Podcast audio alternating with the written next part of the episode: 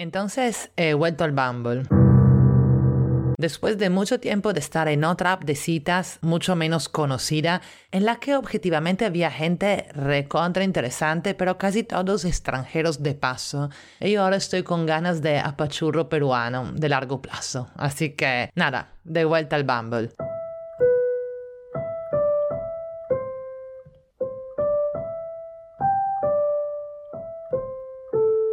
Ah, dicen que ustedes buscan apachurro extranjero temporal. Que les diga el nombre de la otra app. Mm, a ver, suscríbanse al podcast en Spotify y mándenme un screenshot y se lo digo. Jejeje. Así de maquiavélica soy.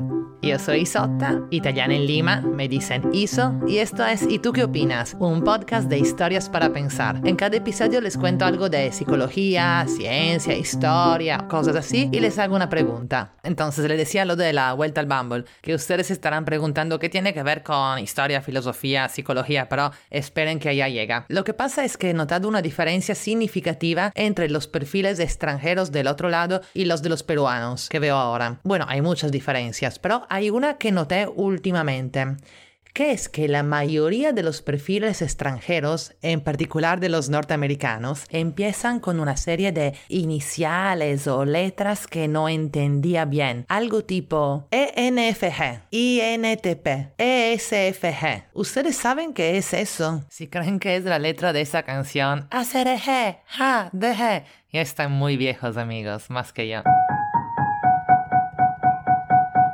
Sin embargo, estas iniciales de las que le estoy hablando son los resultados de un test de la personalidad muy popular en el mundo anglosajón que se llama test Myers-Briggs. Es un test de la personalidad tomado cada año por más de 2 millones de personas, administrado por una empresa que factura más de 20 millones de dólares al año y que no tiene ninguna validez científica o predictiva.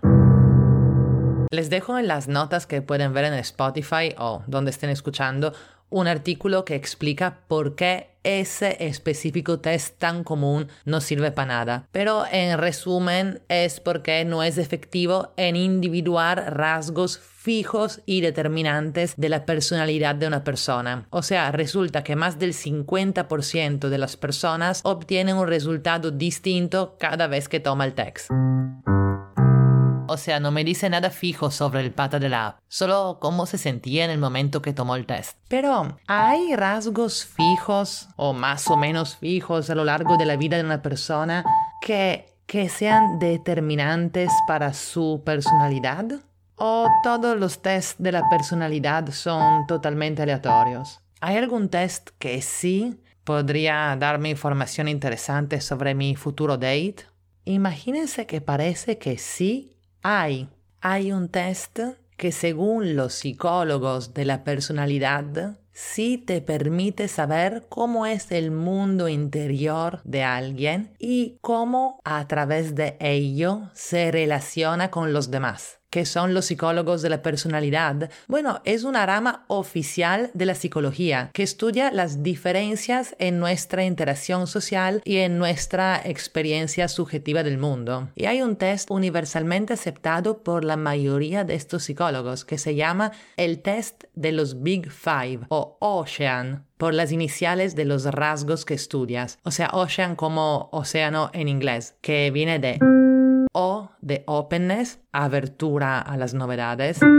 C de conscientiousness, que sería responsabilidad, escrupulosidad en español. E de extraversión. A de amabilidad. N de neuroticismo. Piensen que algunos de estos rasgos parecen ser tan fijos en la vida que ya se pueden medir en los bebés. Por ejemplo, un bebé que llora todo el tiempo y por larguísimo rato, como era yo, es muy probable que se vuelva un adulto alto en neuroticismo, como soy yo. Pero chico de Bumble, no te asustes que tengo otras dotes. Por ejemplo, yo tengo una alta apertura a las novedades y esto también se puede medir ya en los bebés, viendo cómo reaccionan a objetos nuevos, viendo si son curiosos o cosas así.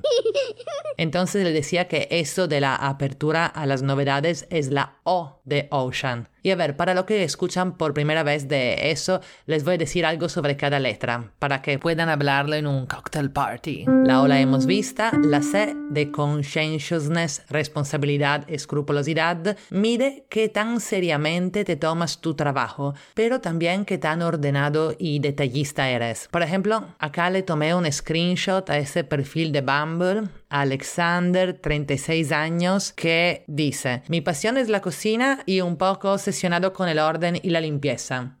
Bueno, de hecho su pasión no es la gramática, pero su descripción me hace pensar que es alto en conscientiousness, por lo de la obsesión con el orden, ¿no? Aunque yo también soy alta en conscientiousness, aunque sea desordenadísima, porque me tomo súper en serio todo lo que tiene que ver con el trabajo y esa voz mide distintos aspectos del ser responsables. Entonces hemos visto la O y la C, pasamos a la E que es de extraversión. Todos sabemos qué es la extraversión, pero les cuento otra anécdota vinculada a Bumble que es que tienen que saber que hay páginas que les recomiendan a los chicos qué fotos poner en sus perfiles y que siempre recomiendan poner una foto con un grupo de amigos. ¿Por qué?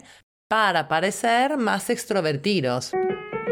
Y bueno, de ahí viene la A de amabilidad, en inglés agreeableness, que mide la tolerancia y respeto de una persona y también la vocación a prestar ayuda. Y les hago un ejemplo. Adam, 36 años, se describe así. Soltero, con paz en mi corazón, sin dramas ni historias complicadas. Deseo una relación estable. Y de ahí pone, todo mayúsculo, no gays, por favor. Y añade, no casadas, ni loquillas, ni tóxicas, y seremos felices.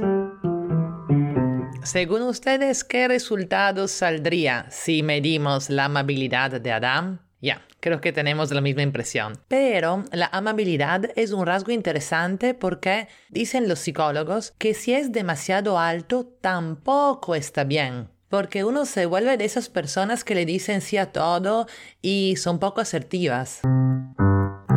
Después viene la N de neuroticismo, que como les decía, yo lo tengo alto aunque no altísimo. O sea, no sé si nuestro amigo Adán36 lograría definirme loquilla. Igual, esto del neuroticismo es un rasgo que necesita una aclaración. Un ejemplo clásico es eh, que sin el neuroticismo de Steve Jobs no tendríamos iPhone.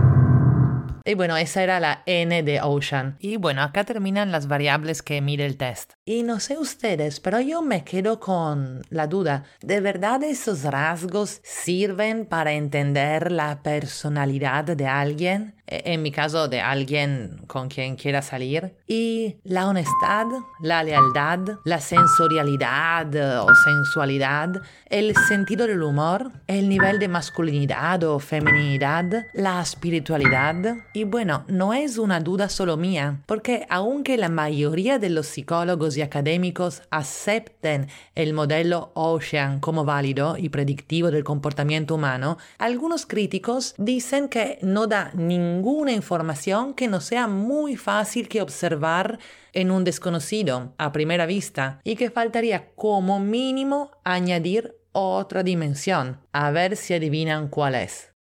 Es una de esas que les acabo de mencionar. Imagínense el caso de Bumble. ¿Cuál es una información que verdaderamente quisieran que yo sepa sobre alguien con quien voy a salir y que no es tan obvia a primera vista? Bueno, a ver si opinan lo mismo. Según un grupo de psicólogos cada vez más influente, el sexto rasgo, el que le falta al modelo, es la honestad. Más bien lo llaman honestad-humildad. Y dicen que eso también es un rasgo fijo y medible a lo largo de la vida. Y por eso crearon una nueva versión del test que se llama Hexaco y que lo incluye. Igual es un poco raro, ¿no? O sea, puede entender los que no lo quieren añadir. Y, y, acá viene mi, mi, pregunta. ¿Ustedes creen que la honestad es un rasgo fijo de la personalidad como puede serlo la extraversión? O sea, eso sería como confirmar esas ideas tipo, si alguien saca la vuelta una vez, lo hará siempre, o un amigo que traiciona a alguien te traicionará a ti. Qué miedo, ¿no? ¿Ustedes qué opinan? Y además de decirme en qué opinan de eso, quería invitarlos a tomarse el test y decirme cómo les sale su honestidad. Les dejo el link en las notas de Spotify. Es gratis y no hace falta registrarse.